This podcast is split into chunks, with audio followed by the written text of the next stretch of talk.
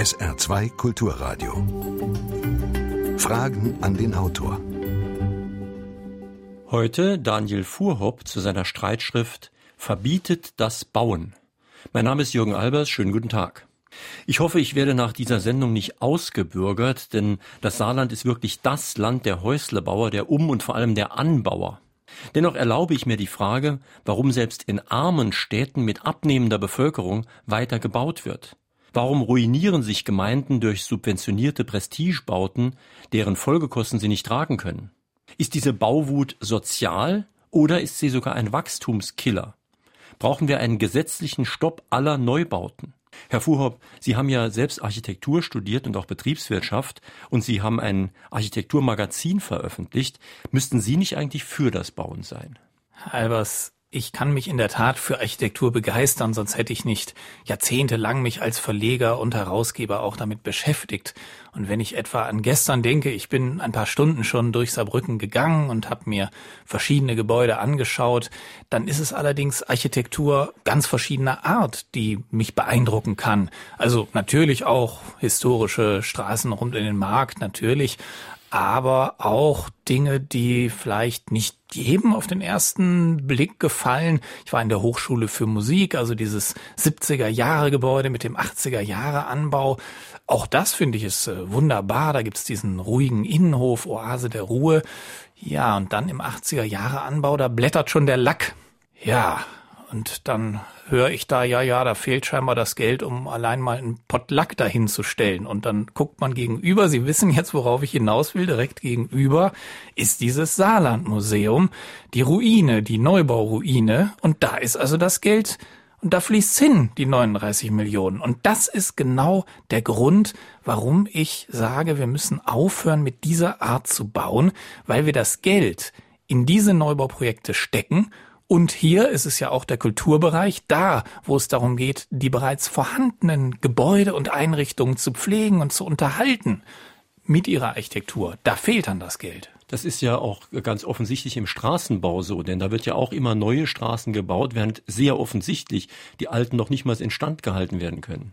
Ja, es ist, würde ich sagen, man kann sagen, ein gesellschaftliches Problem, dass das, was wir haben, zu wenig wertgeschätzt wird und immer wieder das Neue als das eine dahingestellt wird, dem man hinterherlaufen muss. Nun lese ich in Ihrem Buch, dass in 20 Jahren in Deutschland genug neue Wohnungen gebaut wurden, um darin sämtliche Niederländer unterzubringen. Was ist denn mit diesem ganzen Wohnraum passiert? Ja, die können wir jetzt suchen, die 20 Millionen. Nein, also in der Tat, oder die 6 Millionen Wohnungen. Ja, es ist ja nicht ganz einfach. Wo ist das sozusagen hingesickert, dieser Platz? Einerseits, ähm, es hat mit der Art und Weise zu tun, wie wir leben und wie wir wohnen. Einerseits gibt es natürlich die Frage, wo wohnen Menschen und sie werden die Orte besser benennen können als ich im Saarland, wo Menschen weggezogen sind, wo Wohnungen, Häuser leer stehen, wo ganze Orte sich entvölkern, weil eben alle unbedingt nach Hamburg und München müssen. Das ist der eine Punkt, das Regionale, wo wir wohnen und das andere ist die Frage, wie wir wohnen. Also auch nicht mehr in den alten Großfamilien, nicht mehr drei Generationen unter einem Dach. Und das ist auch verständlich, ja. Die Einstellungen haben sich geändert, die Bedürfnisse. Es ist ja auch eine Befreiung, dass das nicht mehr so sein muss, dass man allein leben darf. Aber das führt eben dazu, dass immer mehr Menschen ohne diese Familie leben. Was aber ja nicht heißt, dass sie unbedingt allein leben möchten aber es eben oft tun. Wir haben 50, 60 Prozent Single-Haushalte in den Großstädten. Und das liegt auch daran, dass andere Formen, wie wir Nähe und Nachbarschaft und Gemeinschaft haben können, in anderen Formen des Wohnens, die werden zu wenig berücksichtigt und angeboten. Dabei gibt es sie. Ich nenne ja in dem Buch diverse Beispiele, auf welche Art und Weise Menschen zusammenleben können. Das muss jetzt keine Wohngemeinschaft sein, aber einfach in Formen der Nachbarschaft, die privaten Raum ermöglichen, aber doch mehr Nähe. Mhm. Und da, das ist ja eine soziale Frage, da geht es darum, wie wir zusammen wohnen, aber ein anderer Effekt des Ganzen ist eben, dass durch die Art, wie es bisher läuft, dann eben auch enorm viel Fläche verschwendet wird. Wenn Sie schon bei Fläche sind, da versucht jetzt der Natur- und Umweltschutz seit Jahrzehnten zu verhindern, dass die Landschaft immer mehr zugebaut wird und sie schaffen es eigentlich überhaupt nicht. Die Erschließung immer neuer Bau- und Gewerbegebiete ist ja wirklich so eine Art Hobby, eine Lieblingsbeschäftigung aller Kommunalpolitiker und ja auch nicht ganz ohne Grund, denn die versprechen sich davon natürlich Steuereinnahmen. Zweifeln Sie dies denn an? Ja, die Steuereinnahmen sollen ja durch zusätzliche Einwohner kommen und über den Ausgleich der Kommunen, der Finanzausgleich, äh, erledigt sich das aber nach einer Weile wieder. Denn wenn es tatsächlich gelingen sollte, dass durch neue Baugebiete eine Kommune den großen Umschwung schafft, was aber jede Kommune sich erhofft und deshalb klappt es natürlich nicht. Aber selbst wenn es gelingen würde, dann würde ja aber den Ausgleich der Kommunen untereinander dann irgendwann dieser Ausgleich wieder wegfallen. Aber was bleibt, sind dann die Kosten. Man hat dann ein neues Baugebiet, man muss dann vielleicht die nächste Buslinie dahin führen, man muss die Kabel und Leitungen dahin für Abwasser, Wasser und so weiter. Also die Kosten Kosten der Infrastruktur, der Zersiedlung, die sind ja da. Mhm. Und von daher kann ich nur jedem Gemeindepolitiker auch empfehlen, sich lieber damit auseinanderzusetzen, wie er das besser macht und besser hinbekommt, was er bereits hat, die Stadt, die es schon gibt. Ich habe erwartet, dass es hier eine ziemlich lebhafte Diskussion geben würde und es sind vor der Sendung schon zahlreiche Mails eingegangen. Gleich mehrere Hörer, wie zum Beispiel Herbert Feder aus Kaiserslautern, sind mit Ihnen einer Meinung, was den Wildwuchs von Protzbauten betrifft und ähnlichen Anlagen. Sie haben aber Zweifel, ob es denn nicht bei uns zu wenig bezahlbare Wohnungen gibt. Also wer sich mal anschaut, was neu gebaut wird, auch im Wohnungsbereich, Schauen Sie mal rum, was sind so die üblichen Preise bei Neubauwohnungen. Das ist nicht das, was die Ärmsten der Armen brauchen oder bezahlen können. Also das günstigste ist immer bestehende Häuser, Altbauten, die natürlich vernünftig in Schuss zu halten sind. Von daher sage ich, Neubau ist niemals die Antwort auf eine soziale Frage. Und Sie haben in Ihrem Buch ja das Beispiel, dass viele Millionen Quadratmeter Bürofläche leer stehen und man könnte diese Bürofläche in Kleinwohnungen umbauen und diese Kleinwohnungen in ehemaligen Bürogebäuden, die wären dann auch billig. Jein. Also es ist natürlich, ich sage auch mal, das ist alles nicht einfach. Ich versuche es ja einfach runterzubrechen, aber man soll sich von dem Titel verbietet das Bauen auch nicht täuschen lassen. Das ist ja bewusst plakativ gemacht. Und im Detail ist es natürlich schwierig. Ich habe viel mit Architekten zu tun und äh, arbeite Tür an Tür mit einem Architekten. Und ich weiß, dass natürlich so ein Umbau auch knifflig ist und dass es da Überraschungen geben kann. Von daher, ob es dann im Einzelfall wirklich günstig ist, auch ökonomisch günstig, so einen Umbau zu machen, das kann man nicht pauschal sagen, aber grundsätzlich, was ich schon pauschal einfach mal sagen würde, ja, diese zigtausende, hunderttausende Quadratmeter an Bürofläche, die wir haben, die ungenutzt sind, beziehungsweise acht Millionen Quadratmeter in den 19 größten deutschen Bürostandorten stehen leer. Die lassen sich auf jeden Fall anders und besser nutzen. Wir sprechen in Fragen an den Autor auf SR2 Kulturradio heute Morgen mit Daniel Fuhrhopp zu seiner Streitschrift Verbietet das Bauen, übrigens erschienen im Ökom Verlag, Preis 1795. Sie können sich wie immer mit Fragen an den Autor an der Sendung beteiligen. Sie rufen bitte die Vorwahl von Saarbrücken an, also 0681, dann 65 100. Saarbrücken 65 100. Wenn Sie nicht durchkommen, können Sie auch eine Mail schicken, Fragen an den Autor mit Bindestrichen zwischen den Wörtern at sr-online.de. Hören wir mal den ersten Anruf. Wie kann man bei dem Ansturm von Flüchtlingen das Bauen verbieten und muss man dann auch das Bevölkerungswachstum verbieten? Also wir sollten uns jetzt nicht hinters Licht führen lassen von der Neubaulobby, die diese Situation jetzt auszunutzen versucht, indem sie sagt, so, jetzt ganz schnell, ganz viel, ganz billig bauen und gebt uns noch Fördergeld dazu. Also neue Wohnungen werden nun mal frühestens in einem Jahr fertig, manche auch später.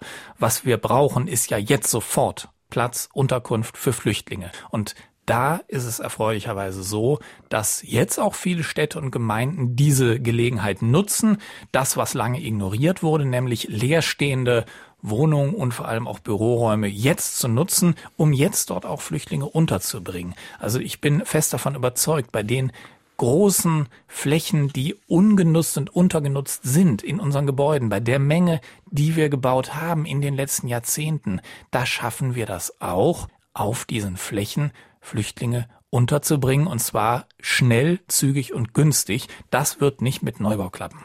Und wenn man mal den Leerstand überhaupt erfassen würde, wäre ja schon etwas gewonnen. Also ich könnte im Saarland jetzt Gemeinden nennen, wo ganze Straßenzüge verfallen. Es gibt selbst in Saarbrücken, selbst in guten Gegenden leerstehende Häuser, zum Teil auch einfach, weil alte Leute gestorben sind, keiner nachkommt und so weiter. Das heißt, es ist sehr viel Leerstand da, den man nutzen könnte. Dazu müsste man aber eben Umbauten machen. Ja, es ist wirklich sehr merkwürdig und sehr überraschend, dass nach einer Studie des BBSR ähm, also die meisten, zwei Drittel der Kommunen überhaupt nicht wissen, was bei ihnen leer steht. Das ist ja eigentlich ein unglaublicher Zustand. Also es werden Baugebiete ausgewiesen, es wird neu gebaut, obwohl man nicht weiß, was überhaupt leer steht. Das sollte in der Tat das allererste sein, dass man doch mal sich einen Überblick verschafft, dass die Kommunen sagen, wo steht was leer und dann mit den Eigentümern auch spricht natürlich, was zum Teil einfach überhaupt nicht gemacht wird, einfach mit denen zu reden, sie zu beraten aktiv und zu sagen, was können wir mit diesen Gebäuden machen, wie können wir sie umbauen, umnutzen, wohin, welche Möglichkeiten. Das klappt nicht von allein, da muss man einfach auch hinterher sein und sich drum kümmern. Gleich der nächste Anruf. Verbietet das Bauen klingt ja sehr provokativ. Aber meine Frage ist konkret, wie wirkt sich das, was Sie fordern in Ihrem Buch, das Sie ja sicher vor der großen Flüchtlingswelle geschrieben haben. Wie wirkt sich Ihre Forderung jetzt aus oder wie sehen Sie das Bauen im Verhältnis zu der großen Wohnungsnot, die jetzt sicher auftreten wird oder der Erfordernis, Wohnungen zu bauen? Man muss vielleicht mal dazu sagen, kurz verbietet das Bauen, müsste man präzisieren, verbietet das Neubauen auf neuem Gebiet, also auf neuem Acker- oder Wiesenflächen. Ja, auch auf neuen Freiflächen innerhalb der Städte. Also ich halte auch nichts davon, in den Städten wirklich noch die letzte Wiese zuzubauen. Äh, da wende ich mich ebenfalls dagegen. Also diese Frage der Flüchtlinge in der Tat. Ach so, erstmal kurz zu dem Titel. Also verbietet das Bauen. Natürlich ist es ein bisschen plakativ ausgedrückt und natürlich, wenn Sie dann blättern in dem Buch, Sie finden gar keinen Gesetzentwurf und gar keine Durchführungsverordnung für einen Gesetzentwurf. Es ist bewusst überzogen. Was ich aber schon ernst meine, ist, dass wir enorme Möglichkeiten haben in dem, was wir schon gebaut haben in den letzten Jahrzehnten.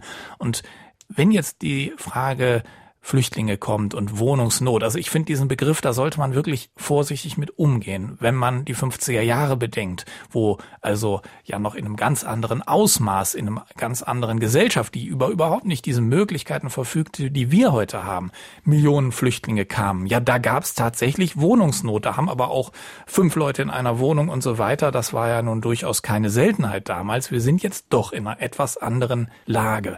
Und in den letzten 20 Jahren, Sie haben es vorhin genannt, Herr Albers, sind also sechs Millionen zusätzliche Wohnungen entstanden. Wenn wir also bei gleicher Einwohnerzahl wenn wir also genauso wohnen würden und leben würden wie vor 20 Jahren, dann hätten wir jetzt sechs Millionen Wohnungen. Da könnten so Pi mal Daumen 15 Millionen Flüchtlinge untergebracht werden. Also bitte lassen Sie sich nicht von diesen, sage ich jetzt auch mal so manchmal so, so schlagwortartigen Forderungen da blenden, dass es also jetzt alles gar nicht anders ginge.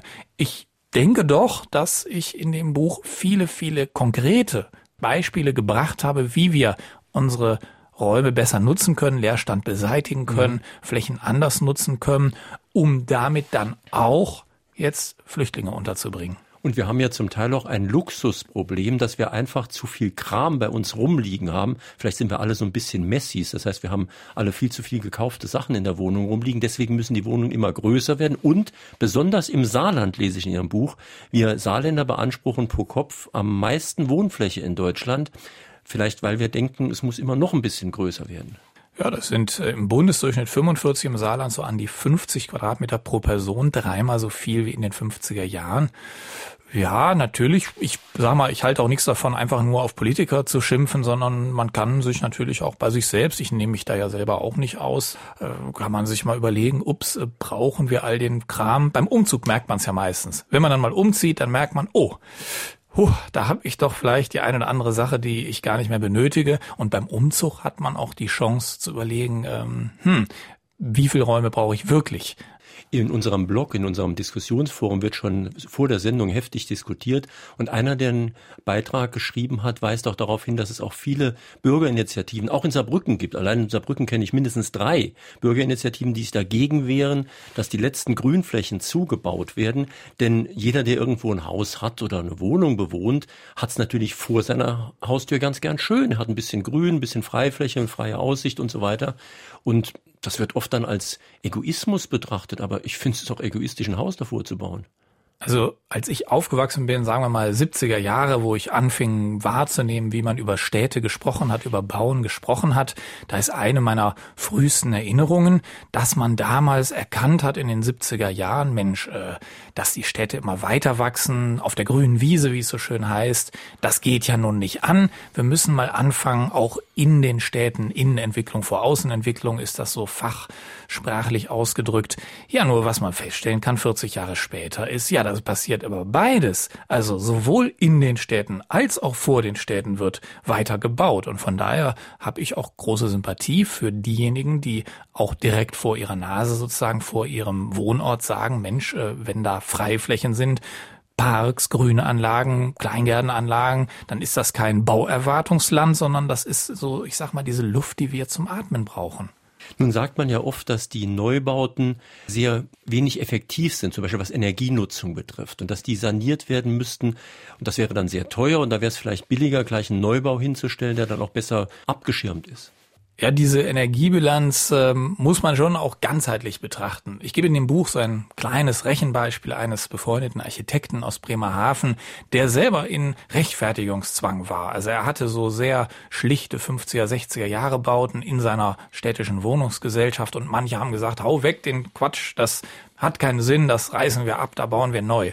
Und dann hat er sich deswegen auch die Mühe gemacht, die Sanierung, die er dann tatsächlich durchgeführt hat, nachzurechnen, die Energie auch zu berechnen und zu vergleichen mit dem, was es gekostet hätte, neu zu bauen und eventuell dann das, was da stand, vorher abzureißen. Und das wird nämlich oft ignoriert. Also diese Energie, die es überhaupt erstmal kostet, ein tolles Passivhaus neu zu bauen, dahinzustellen oder vorher abzureißen, das ist ja auch Energie. Und diese Energie für die Erstellung und dann natürlich für Betrieb und Heizen und schließlich auch noch für Mobilität. Das heißt, ich sage mal, an der grünen Wiese bauen heißt äh, drittes Auto kaufen, nicht? All das muss man eben in eine ganzheitliche Bilanz mit einbeziehen. Und in der Schweiz ist man da schon weiter. In der Schweiz passiert das auch. Na, dann können wir das doch auch. Die Frage ist natürlich, was das alles kostet. Denn wenn Sie zum Beispiel richtig schlechten Wohnbestand irgendwo haben, ich habe da praktisch Häuserzeilen vor Augen jetzt in diesem Moment. Und wenn Sie das alles abreißen, kostet der Abriss von einem so größeren Haus schon, sag mal, 100.000 Euro. Und wenn Sie auf dem Acker bauen, können Sie gleich anfangen, haben natürlich Natur vernichtet, aber es war billiger. Ja, das ist so ein bisschen auch das Fatale und die Einstellung, die hier und dort leider ähm, vorherrscht, dass man sagt, ach ja, es ist teuer, es ist lästig, sich um das zu kümmern, was wir haben, lassen wir es doch vergammeln und äh, an einer anderen Stelle grüne Wiese, da können wir einfach loslegen und ignorieren damit. Aber was die Folge ist, das ist eben das, was wir, was jeder bei einem Spaziergang durch seine Stadt feststellen kann. Wo sind Häuser, die ja, leer stehen oder runterkommen, wo sind äh, ganze Gebiete, Brachen, wie man so sagt, nicht, äh, die, die nicht richtig genutzt sind. Also wir machen natürlich planmäßig unsere eigenen Städte dadurch kaputt. Und innerhalb der Städte stehen dann eben nicht sanierte Gebäude. Die werden, das schreiben Sie in Ihrem Buch so schön, dann manchmal besetzt von Obdachlosen. Die werden Sprayer, die da Schriften drauf machen. Und ein einziges solches Haus kann den Wohnwert der ganzen Umgebung mit runterziehen. Ja, es ist eben auch eine Frage von Image. Also da muss man auch aufpassen und lernen auch, denke ich, unsere Kommunen erst dazu, diese sogenannten Schrottimmobilien, was natürlich ein Unfugsbegriff ist, weil ein Haus ist kein Schrott, aber trotzdem hat sich der Begriff so ein bisschen eingebürgert zu sagen, also wenn die nun so stark runterkommen, diese Häuser, dass dann das den, den Ruf schädigt, nicht, dann hat der nächste Nachbar auch keine Lust. Und das ist so eine Spirale, die man dann umkehren muss, um eine Gegend wieder in Ordnung zu bringen. Wie verträgt sich der Buchtitel mit der Tatsache, dass insbesondere der soziale Wohnungsbau vieler Städte und Kommunen über Jahrzehnte sträflich vernachlässigt wurde. Es gibt doch viel zu wenige Sozialwohnungen, viel zu wenig bezahlbarer Wohnraum, gerade für Normalverdiener, insbesondere in den Ballungszentren wie München oder Berlin. Von geeignetem Wohnraum zur Unterbringung von Flüchtlingen ganz zu schweigen. Jetzt zum einen ähm, also dieser soziale Wohnungsbau. Also ich habe vorhin schon gesagt, ja, das günstigste, das preisgünstigste sind natürlich äh, Altbauten. Da sind die Mieten niedrig und nicht im Neubau. Aber dies, was jetzt Sie ansprechen, den sozialen Wohnungsbau. Wir haben da ein ganz, ganz absurdes System in Deutschland. Wenn jemand sagt, er will also sozialen Wohnungsbau betreiben, kriegt er Fördergeld, wunderbar. Und dann ist das Ganze 15 Jahre lang sozial. Und dann läuft diese sogenannte Sozialbindung aus und das war's mit dem Sozialen. Ja, und dann, äh, ja, dann darf da äh, wieder frei vermietet werden nach den Marktpreisen und das war's. Also als ich vor ein paar Monaten in Österreich war, die haben ja eine große Tradition des Gemeindewohnungsbaus in Wien speziell. Die haben im Bestand der Stadt Wien eine große Anzahl von Wohnungen, die sie dann eben einsetzen können, wenn es darum geht, denjenigen, die wirklich am wenigsten Geld haben, also die zu versorgen mit Wohnraum. Und die konnten das, obwohl das auch Fachleute waren, die konnten das überhaupt nicht glauben, dass wir in Deutschland ein System haben, wo nach 15 Jahren geförderte Wohnungen einfach wieder nicht mehr sozial sind. Das ist der Grundfehler in unserem System beim sozialen Wohnungsbau. Und ich halte überhaupt nichts davon, immer wieder Geld da reinzupumpen und wieder nach 15 Jahren dazustehen und zu sagen, oh, wir müssen wieder neu Geld reinpumpen. Lasst uns einfach Wohnungen, die günstig vermietet werden, im Bestand haben und anmieten und nicht immer wieder neues Geld da reinpumpen. Durch Ausweisen von Bebauungsplänen wird immer mehr Natur verbraucht. Ver- und Entsorgung und zusätzlicher Verkehr schlagen sehr negativ zu Buche. Und wohl viel größer gebaut worden ist, als eigentlich laut Bebauungsplan vorgesehen, wird lediglich ein lächerliches Bußgeld verlangt anstatt der Abriss. Wie lange soll das so noch weitergehen? Ja, das sind praktisch illegale Bauten, die aber dann nachträglich oft nicht wirklich verfolgt werden. Ja, ich denke mal, in anderen Ländern ähm, ist es da, geht's da noch ein bisschen wilder zu als in Deutschland. Aber sicherlich mag das auch hier geschehen hin und wieder und äh, was jetzt der Hörer auch angesprochen hat, dass dann eben Natur verschwindet. Ja, ich denke auch, es macht Sinn, das wertzuschätzen. Manchmal wird so gesagt, ach ja, das ist hier eine kleine Fläche und hier mal ein Grundstück und da eine Freifläche. Aber es ist nun mal die Summe all dieser kleinen Wiesen und Freiflächen zusammen, die dann irgendwann dazu führt, dass halt alles packedicht sozusagen äh, bebaut ist und äh, wir dann irgendwann ja dann nicht mehr leben möchten. Es wird ja oft gesagt, dass es da um die kleinen Häuslebauer geht, also praktisch Eigentum für das ganze Volk und das ist ja sehr sozial. Das ist aber genau das, was Sie in Ihrem Buch bestreiten. Sie meinen, dass diese Bauwut auch die Gesellschaft spalten kann sogar. Können Sie das mal erläutern? Ja, ich weiß nicht, ob Sie sich jetzt äh, darauf beziehen, auf diesen prozessarmer Neubau in diesen schicken Vierteln, Gentrification in, in Großstädten. Also wenn jetzt ähm, in einer Stadt wie Berlin, weil das auch vorhin ja von einem Hörer mal angesprochen wurde, die Metropolen, auch da wird ja dann jede Freifläche, die es noch gab, wird bebaut und dann eben in der Regel doch eher mit etwas höherpreisigen. Und das wirkt sich dann auf die Nachbarn aus, weil äh, erstens ganz formal der Mietspiegel, wenn der gebildet wird, da fließen eben diese neuen Mieten äh, mit ein. Das heißt, der Mietspiegel geht nach oben. Und ganz klar, wenn ein paar schicke, hochwertige Neubauwohnungen da sind, dann steigen auch die Mieten in den Altbauwohnungen rundherum. Und so gibt's dann so einen Aufwärtstrend und Stadtviertel werden teurer und dahin ziehen dann die, die an bestimmten Gegenden wegziehen. Und das ist quasi dieser Trend, den wir im Extrem in Amerika sehen, wo wir sagen, naja, es gibt die Gegenden, wo halt die Reichen wohnen und die, wo die Armen wohnen. Und da wollen wir doch eigentlich nicht hin. Ich hätte da eine Frage zu den Ortskernen. Diese veröden immer mehr durch Leerstand. Hausbesitzer investieren nicht, weil sie keine Einnahmen haben. Dies fällt dann wiederum auf sie zurück, denn die Immobilien verkommen immer mehr. Deshalb meine Frage. Sollten die Besitzer nicht aus dem Laden- oder Gewerbeobjekten Wohnungen machen und damit sowohl die Ortskerne zu beleben als auch ihre Immobilien zu erhalten? Ja, wenn Sie von Ortskernen sprechen und besonders die Ladenlokale ansprechen, das ist in der Tat ja fast schon tragisch zu sehen, wie also dann der letzte Bäcker ähm, und der letzte kleine Händler dann verschwindet, wobei ich da doch die Verbindung ziehen möchte von dieser Entwicklung zu den Gründen, den Ursachen dafür. Und die sind nun mal, dass wir nach wie vor überall genehmigen, dass dann 1500, 3000, wie viel auch immer Quadratmeter Großmärkte und Fachmarktzentren gebaut werden. Und das erst, diese Konkurrenz ist es ja, was dann dazu führt, dass in den Städten die Läden leer sind. Und ich sage mal, ja, natürlich gibt es auch Ladenlokale, wo man leider, leider dann heute sagen muss, es wird wohl nie mehr Handel im ursprünglichen Sinn da geben. In den Nebenlagen, sage ich mal, in besonders kleinen Orten, wo man dann auch sagen muss, ja gut, nicht. Ich finde persönlich Wohnen im Erdgeschoss äh, nicht so eine tolle Lösung. Ich finde, das Erdgeschoss ist was, da geht man vorbei, da möchte man was Offenes haben,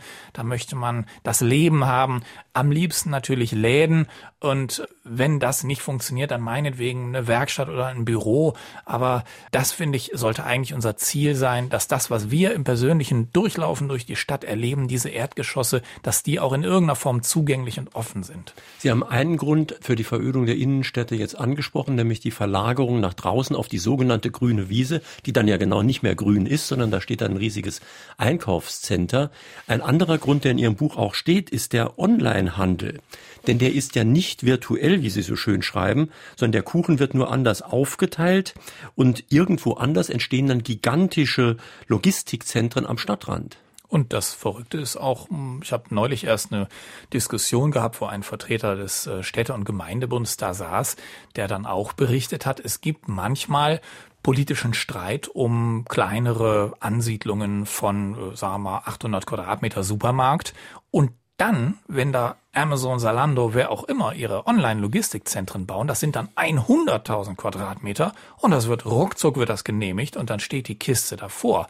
Also es ist nicht so sichtbar, wir nehmen das nicht so wahr und wenn wir am Computer sitzen und darauf klicken, nehmen wir es natürlich überhaupt nicht wahr.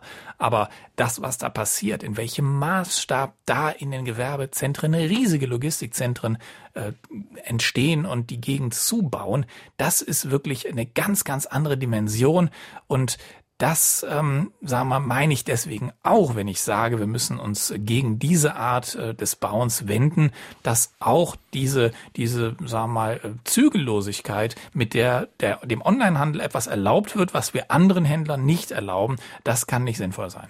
Und Sie schreiben in dem Buch etwas zugespitzt, jeder Klick bereichert Steueroasen. Da ist ja was dran. Es gab ja gerade die große Diskussion um zum Beispiel Amazon, was Sie angesprochen haben, die eben möglichst in Deutschland überhaupt keine Steuern bezahlen oder jedenfalls sehr, sehr wenige, sehr viel weniger Steuern als ich zum Beispiel in der Prozentquote auf jeden Fall. Und das wird unterstützt, statt dass man, statt dass man es sogar behindert. Ja, aber Albers, die sind doch bestimmt froh, Steuern zu zahlen und ja, ich bezahle äh, gerne Steuern. Dann, auch Steuern eben und, und, Amazon, ja, Amazon, wir müssen vielleicht auch Mitleid haben, nicht wahr? Es geht auch diesen Organisationen nicht gut, die müssen weiter wachsen und von daher, äh, nicht wahr? Äh, nein, Entschuldigung, das war jetzt nicht äh, ganz ernst gemeint, aber in der Tat, es ist erstaunlich. Auch Ikea übrigens nicht wahr, die also auch ja im großen Stil mit äh, neuen Möbelhäusern und inzwischen ja auch kompletten Shoppingcentern. Nicht gucken Sie mal, da entsteht ja neben so einem Ikea-Markt ständig dann noch ein Küchenzentrum, ein Baum Baumarkt und so weiter, die sind ja schon riesiger Vermieter geworden. Ikea hat gerade in Moskau so ein 240.000 Quadratmeter Riesencenter. Also es ist total verrückt, was die machen. Ja, aber die haben ja auch äh, sehr geschickt, gehen die mit der Gestaltung ihrer äh, Steuern dann um. Wenn wir einen lokalen Händler haben, Einzelhändler, die auch Eigentümer sind, dann können wir in der Regel doch eher darauf vertrauen, dass tatsächlich von dem Geld, das wir da ausgeben, dass da auch Steuergelder hier bei uns noch bleiben und ankommen. Ich darf gerade darauf hinweisen, dass wir in zwei Wochen in Fragen an den Autor genau dieses Thema haben, nämlich Steueroase Deutschland, warum die ganz Reichen bei uns ganz wenig oder gar keine Steuern zahlen. Also schalten Sie da in zwei Wochen nochmal ein, da wird das wesentlich genauer behandelt. Jetzt noch ein Anruf. Bei uns in Wiesbaden werden Häuser abgerissen, obwohl sie für mich noch gut von der Substanz her sind. Und gleichzeitig werden dann neue Häuser gebaut, meistens ausgelegt, gesagt als Büroflächen, werden aber als Büroflächen kaum genutzt, weil es im Prinzip zu viel gibt. Manchmal kommt es mir so vor, als würde gebaut, als ob es im nächsten Jahr keine Bauunternehmen mehr gäbe. Können Sie einen Sinn darin sehen? Ja, der Sinn ist, äh, also Sinn ist jetzt vielleicht zu viel gesagt, aber die Logik, die dahinter steckt, ist eben, dass sehr viel von diesen äh, Gebäuden als Kapitalanlagen entstehen. Und was dahinter steht, ist eben nicht ein ein echter Bedarf, dass wirklich jemand was sucht, sondern was dahinter steckt, ist, dass es große Versicherungen, Pensionskassen, Fonds gibt, die ihr Geld anlegen müssen. Die sind wirklich unter Druck, ihre Milliarden loszuwerden. Und dann schaut man eben, wo kann man denn in einem sicheren Land etwas anlegen, da kommt man auf Deutschland. Und wo ist eine besonders stabile und sichere Anlageform? Ja, das sind Immobilien. Und dann wird dann eben losgelegt und dann entstehen eben, ohne einen Mieter zu haben, auch teilweise Bürobauten, Fachmarktzentren, äh, Gewerbeparks und so weiter in Deutschland. Einfach nur, weil das Kapital sich seinen Weg sucht. Und so ist dann sicherlich auch das eine oder andere, was dann eben Wiesbaden, Frankfurt, so diese, diese großen gewerblichen Zentren, das ist ein wesentlicher Grund, ein wesentlicher Auslöser davon. Und übrigens äh, können wir ja selber ein bisschen was dazu beitragen, ob so ist oder nicht. Also die Frage, ob wir in, also wo wir unser Geld anlegen, wenn Sie zu Ihrem Kreditinstitut gehen, zu Ihrer Bank oder Sparkasse, achten Sie darauf, was die Ihnen da empfehlen. Also achten Sie darauf, ist das jetzt ein Immobilienfonds? In was investiert der überhaupt? Das ist auch unser Geld, was da landet. Und nebenbei gesagt ist gar nicht mal so sicher, ob wir nicht längst eine Baublase haben. Und eine Immobilienblase kann ja auch mal zusammenbrechen. Also ob das so eine sichere Anlage ist, da habe ich so meine Zweifel. Ja, vor jeder Finanzkrise und Immobilienkrise heißt es immer, dieses Mal ist es anders. Dieses Mal bestimmt nicht. Und das war dann 2007 so. Und das ist jetzt auch wieder so. Und ich will es nicht mir wünschen, auf keinen Fall weil ich auch, ich war ja lange Unternehmer, ich habe einen ganz kleinen äh, Architekturverlag gehabt, aber auch wir haben gemerkt, ob die Wirtschaft nach oben oder unten geht, ganz selbst, also hm. ich, in erstaunlichem Maße. Ich habe immer gedacht, was haben wir damit zu tun, ob da irgendwo in, in, in den USA eine Firma bankrott geht, aber es ist etwas, diese psychologischen Aufs und Ab der Wirtschaft erfassen alle. Von daher, ich wünsche mir das ganz sicherlich nicht, aber wir sollten eben auch wissen, es gibt dieses Auf und Ab der Immobilienmärkte und unser Anliegen sollte es doch sein, dass unabhängig davon wir das, was wir, wo wir wohnen, wo wir arbeiten, wo wir leben, unsere Städte lebendig mhm. halten. Nun wird ja immer gefragt, ob das Ganze nicht Arbeitsplätze kosten kann. Und wenn man den Titel wörtlich nehmen würde, verbietet das Bauen, würden natürlich Handwerker und Bauarbeiter vielleicht ihren Job verlieren. Aber da es ja in Wirklichkeit um Umbauen geht im Bestand, denke ich, dass die Bilanz vielleicht gar nicht so schlecht ist. Also für Handwerker mit Sicherheit nicht, aber auch für Bauarbeiter. Also was ich mit dem Buch vorschlage, ist eigentlich, wenn man mal von hinten anfängt zu lesen, so eine Art ähm, Programm, es anders zu machen ohne Neubau. Also für die schnellen Leser habe ich hinten auch noch so diese 50 Werkzeuge, die Neubau überflüssig machen, zusammengestellt. Das heißt, da sind äh, Beispiele, Anregungen drin, was auch bereits durchgeführt wurde, was woanders schon funktioniert hat, wie also zum Beispiel mit Umbau auf geschickte, clevere Art und Weise wir ähm, auch Wohnraum oder Büroraum schaffen können. Und in der Regel übrigens ist es so, dass Umbau ja weniger material- und energieintensiv ist. Man hat ja schon Gebäude, aber eher personalintensiver, dass also vielleicht sogar eher noch mehr Arbeitsplätze dadurch entstehen. Und von daher denke ich, wenn wir das komplett durchführen würden, all diese 50 Tipps, Anregungen, Werkzeuge beherzigen würden, die da so aufgelistet sind, dann bin ich überzeugt davon, dass das ökonomisch durchaus äh, auf keinen Fall von Nachteil wäre. Hier ist gerade eine interessante Mail eingegangen von Wolfgang Nikolai. Er fragt, in den Dörfern stehen viele Einfamilienhäuser alter Bauart leer. Kleine Zimmer, dunkel, oft aneinander gebaut, die Alten sind tot, die Kinder wollen verkaufen. Was könnte da getan werden? Ist das auch Thema Ihres Buchs?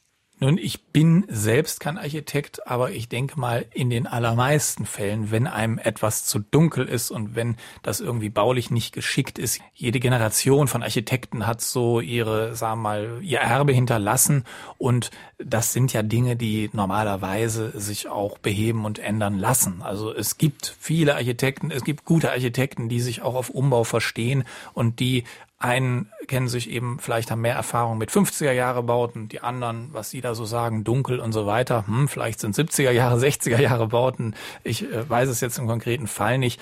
Aber ich denke mal, in der Regel gibt es auch bauliche Lösungen dafür, Dinge umzubauen.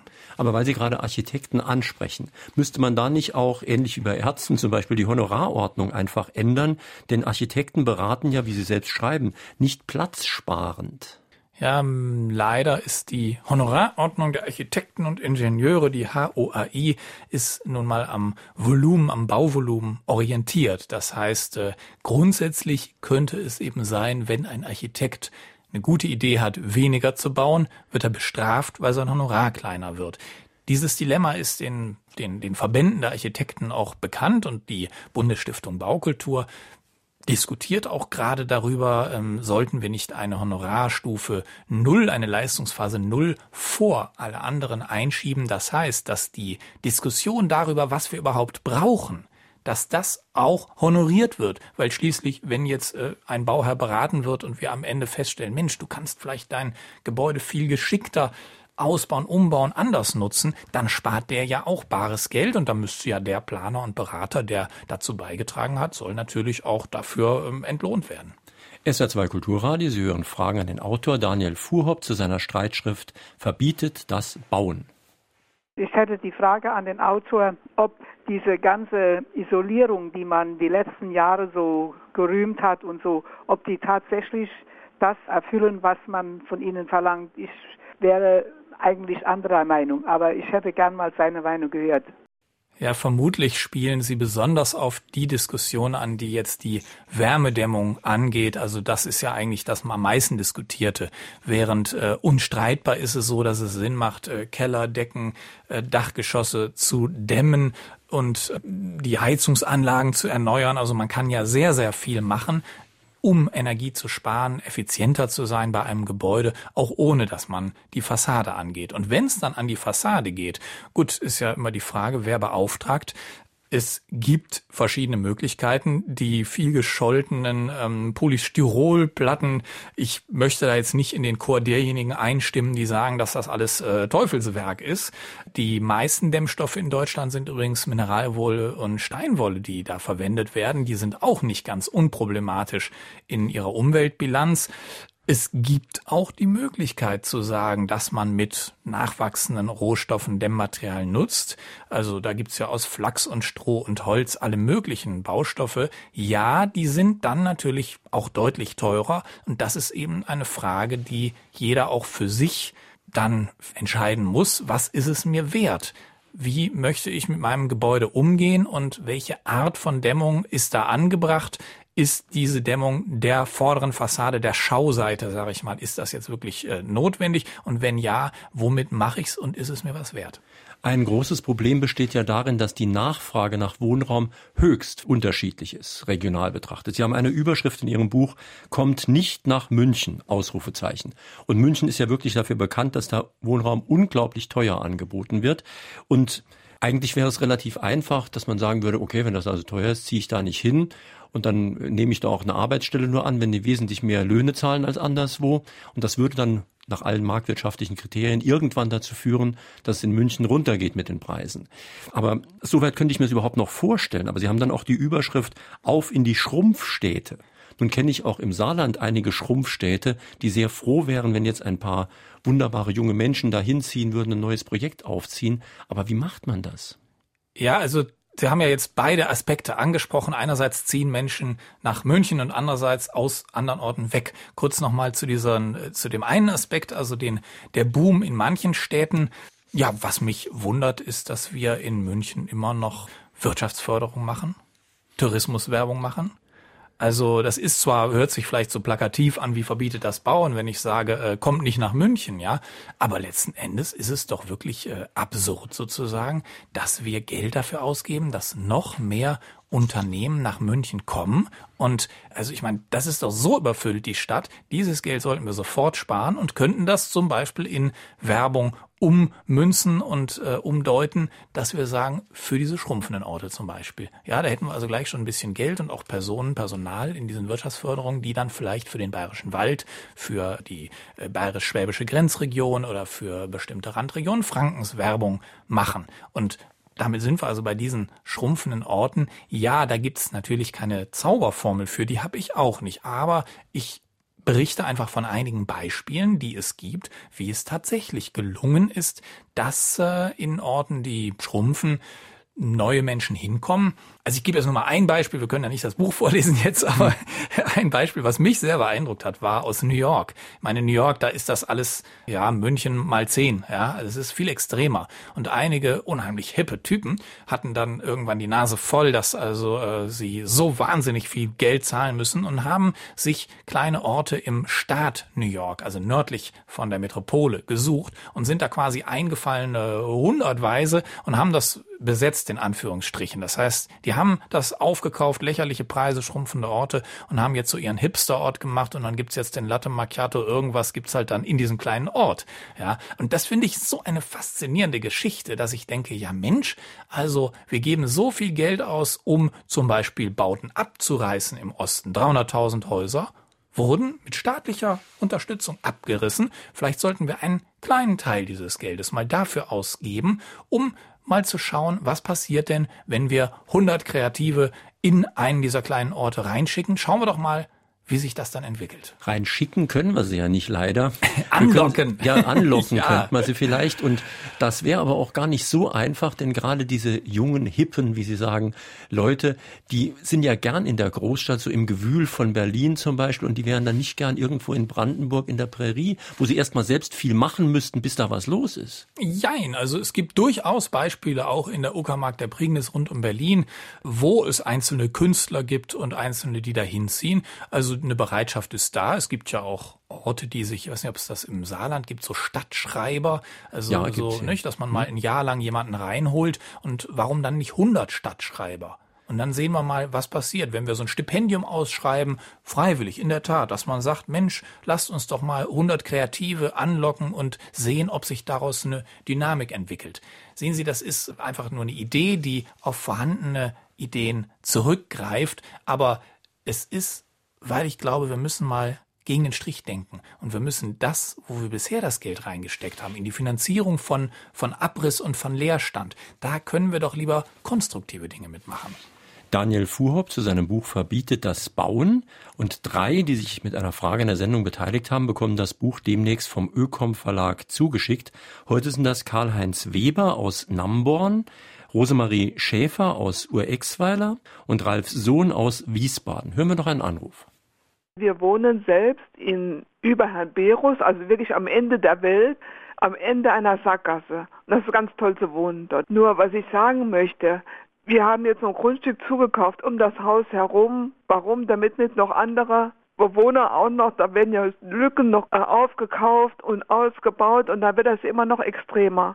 Und dafür habe hab ich wirklich Angst, dass das nicht noch mehr flächenmäßig noch mehr zusammenwächst was ich, wie gesagt, das schade wäre. Abgesehen noch von den Flüchtlingen, die auch noch dazukommen, zu denen man ja nichts sagen darf, was ich auch nicht gut finde.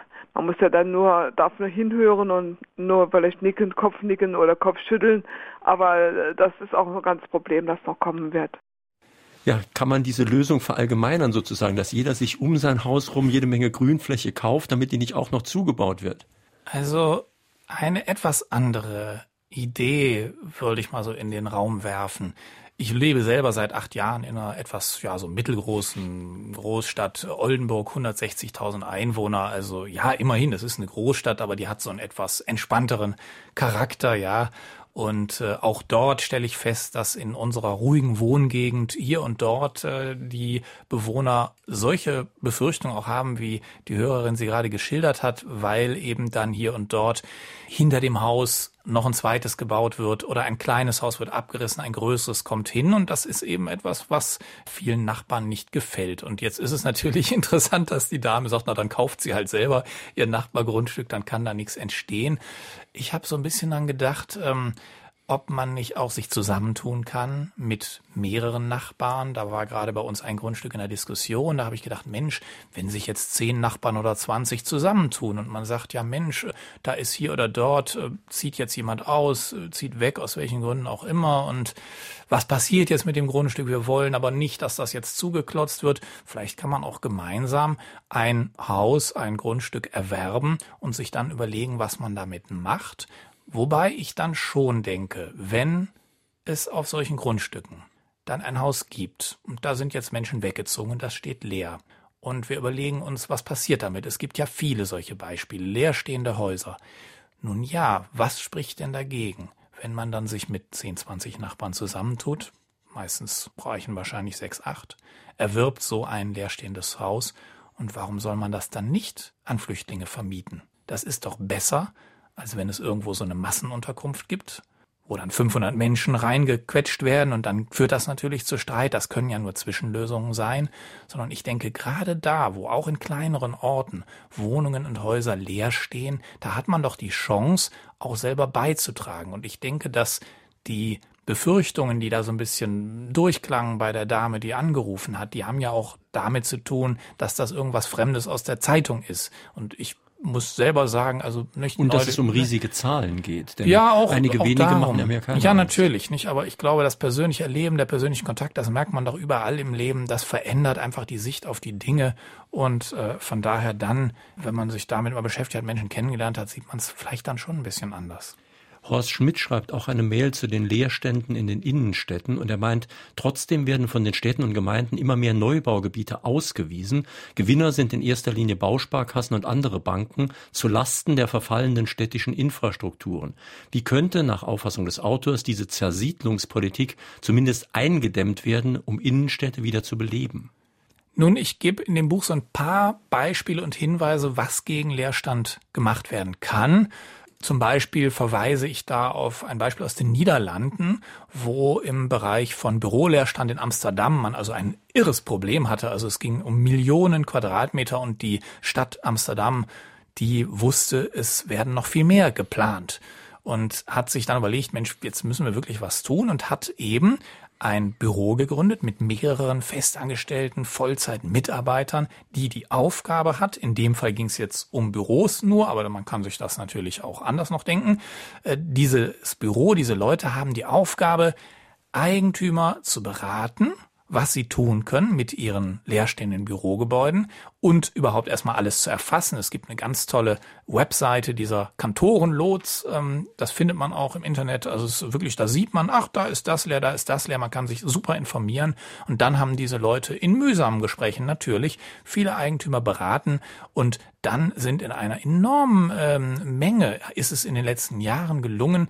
dass Büros entweder zu Studentenwohnungen, zu Hotels, zu Wohnungen oder in selteneren Fällen wieder zu Büros äh, umgenutzt wurden, ähm, wo man die Größenverhältnisse vergleicht. Also da, wenn sowas mal in Frankfurt am Main geschehen würde, also da ist einiges möglich. Inge Käufer aus Saarbrücken fragt, leben wir im Betonzeitalter? Die neue, oft kaputte Freitreppe in Saarbrücken ist sozusagen eine Betonwüste. Leerstehende Parkhäuser stehen nur rum. Fußballstadien werden geplant und gebaut in zu großen Dimensionen. Also Betonzeitalter.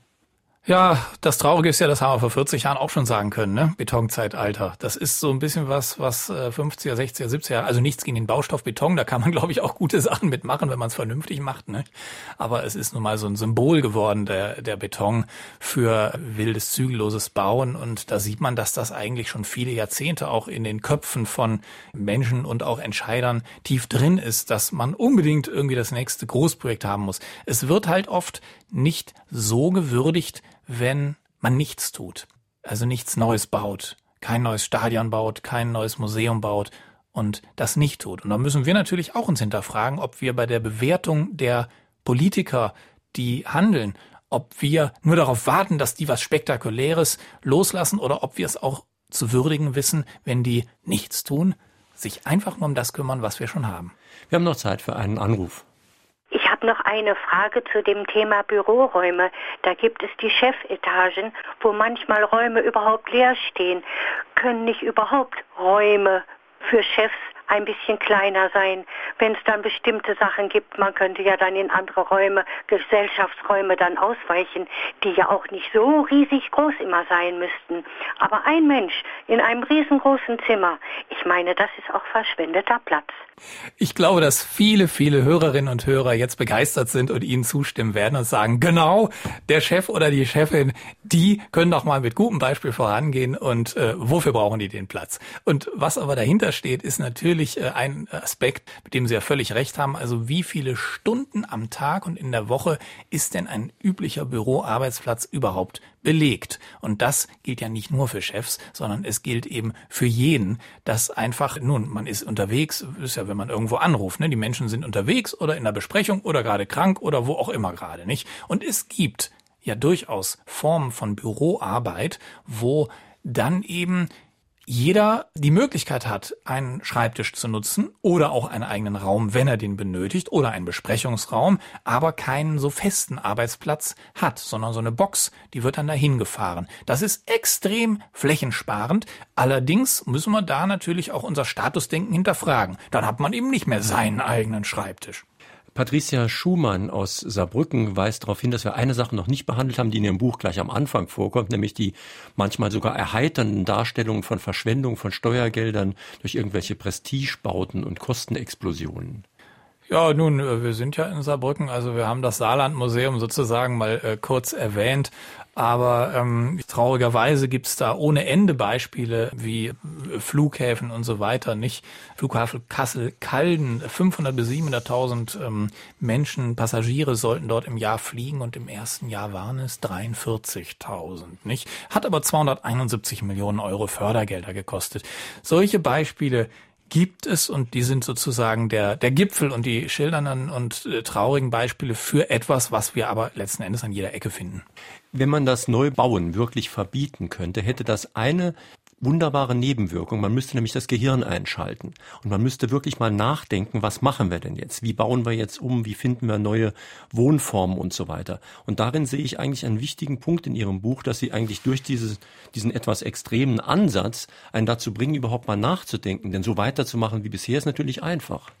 Das ist der Grund, weshalb ich das auch so plakativ und extrem formuliert habe, weil ich denke, wenn man sich auf den Gedanken einlässt, wir würden gar nicht mehr neu bauen können dürfen, aus welchen Gründen wir würden es sein lassen, wie müssten wir dann reagieren? Wie viele Möglichkeiten müssten wir dann einfach mal rausrecherchieren, wie wir ohne Neubau klarkommen? Und das ist sozusagen, äh, ja, besagte Liste, die ich auch quasi angesprochen habe, äh, die Vielfalt der Möglichkeiten, die sich uns bietet, was wir alles tun können, um ohne Neubau klarzukommen. Und darauf lassen wir uns vielleicht nur ein, wenn wir einmal uns auf diese Vorstellung einlassen, es ginge gar nicht anders, wir könnten nicht mehr neu bauen. Und es geht ja nicht zuletzt um den Boden, der übrigens auch nicht nur wichtig ist als Grünfläche, sondern auch als Ackerfläche zum Beispiel. Wir haben ja sehr fruchtbaren Boden in Deutschland. Und Sie schreiben in Ihrem Buch, es gibt keinen freien Markt für unseren Boden. In der Schweiz gibt es ja zum Beispiel bereits einen Baustopp für zwei Wohnungen. Und die Schweiz sind ja eigentlich ein sehr liberales Land sonst. Ja, es ist eben nicht so, dass man sagen kann, das regelt alles der Markt, denn der Markt, äh, es ist eben, wir, gehen, wir reden jetzt nicht von irgendwelchen äh, Kleidungsstücken oder, oder, oder Ketchupflaschen oder so, sondern der Boden ist nicht vermehrbar. Wir haben unsere Häuser, unsere Städte und äh, das kann man jetzt nicht irgendwie mal zehn nehmen oder so, nicht, sondern das ist alles begrenzt und äh, wenn wir definieren, das ist jetzt der Ort, an dem wir leben, dann ist das kein freier Markt, das ist in der Logik sozusagen auch der volkswirtschaftlichen so drin, das ist kein freier Markt und es ist unsere Entscheidung, was wir damit tun. Und wir müssen auch unsere Denkweise vielleicht ändern. Ich zitiere aus Ihrem Buch, alle sind für Wachstum, die Grünen originellerweise für grünes Wachstum statt für farbloses, aber eben auch für Wachstum. Das war ein Zitat übrigens, was ich selber gegeben habe in dem Buch von Harald Welzer, mhm. um auf den Punkt zu bringen, dass ich mich keiner Partei zugehörig fühle mit diesem Buch, sondern dass ich denke, es ist eine Frage der Vernunft, ähm, umzudenken und ähm, dass eigentlich, egal welche politische Ansicht man ansonsten hat, wir uns ähm, alle darin wieder wiederfinden müssten, diese verschiedensten Möglichkeiten zu untersuchen, wie wir unsere Häuser und Wohnungen und Städte besser nutzen können. Sie fassen ja am Schluss noch mehrere Forderungen einfach nochmal zusammen. Können Sie vielleicht noch ein oder zwei der Punkte nennen? Ja, was mir sehr wichtig ist, ist der Bereich Umzüge, Umzüge fördern. Denn klar, von Umbauen und Sanieren redet man häufig, aber was ein bisschen unterschätzt wird, ist, äh, was es uns alles bringt, wenn Menschen umziehen. Der eine wohnt in einer zu großen Wohnung, vielleicht Kinder sind ausgezogen, was auch immer. Der andere braucht mehr, weil Kinder gekommen sind, was auch immer, nicht? Wie kann man das fördern? Und da gibt es eben Beispiele, wie man den Wohnungstausch fördert, wie man Umzüge auch innerhalb eines Wohnungsunternehmens fördert. Und im Jahr gibt es in Deutschland vier Millionen Umzüge. Das heißt, wenn wir es schaffen, dass dadurch es etwas effizienter wird und jeder besser zu seiner Wohnung passt von der Größe her, dann werden wir sehr viel Fläche gewinnen. In Fragen an den Autor auf SA2 Kulturradio war das heute Daniel Fuhrhopp zu seiner Streitschrift Verbietet das Bauen, erschienen bei Ökom, Preis 17,95. Die Sendung, die Sie gerade gehört haben, steht morgen früh auch als Podcast im Internet. Sie können sich dann nochmal anhören, runterladen, speichern, vielleicht auch weiterempfehlen. In unserem Klassiker-Podcast-Angebot empfehle ich Ihnen eine Sendung von 1988, wo es auch schon fast genau um dieses Thema ging. Rudolf Schilling, Rückbau und Wiedergutmachung, was tun mit dem gebauten Kram. Ja, und am nächsten Sonntag entfällt Fragen an den Autor zugunsten des Radiosalons von ARD und Zeit. Es geht dann um das Thema ein neuer kalter Krieg, Fragezeichen, ohne Russland kein Friede. Fragen an den Autor dann erst in zwei Wochen wieder, am 8.11. Da haben wir ein ganz heißes Thema, ich habe es vorhin schon mal kurz angedeutet, Steueroase Deutschland, wobei mit Oase natürlich nicht wir kleinen Lohnsteuerzahler gemeint sind, wir leben alles andere als in der Steueroase. Es geht wirklich darum, dass viele Superreiche, gerade internationale Firmen, die dann alles so geschickt verschachteln, dass sie in zehn Ländern präsent sind und in vier wirklichen Steueroasen, dass sie dann keine Steuern zahlen müssen. Aber eben auch Deutschland ist führend bei dieser Steuervermeidung und erleichtert das den Firmen. Schönen Sonntag, schönes Weiterhören wünscht Ihnen jetzt noch Jürgen Albers.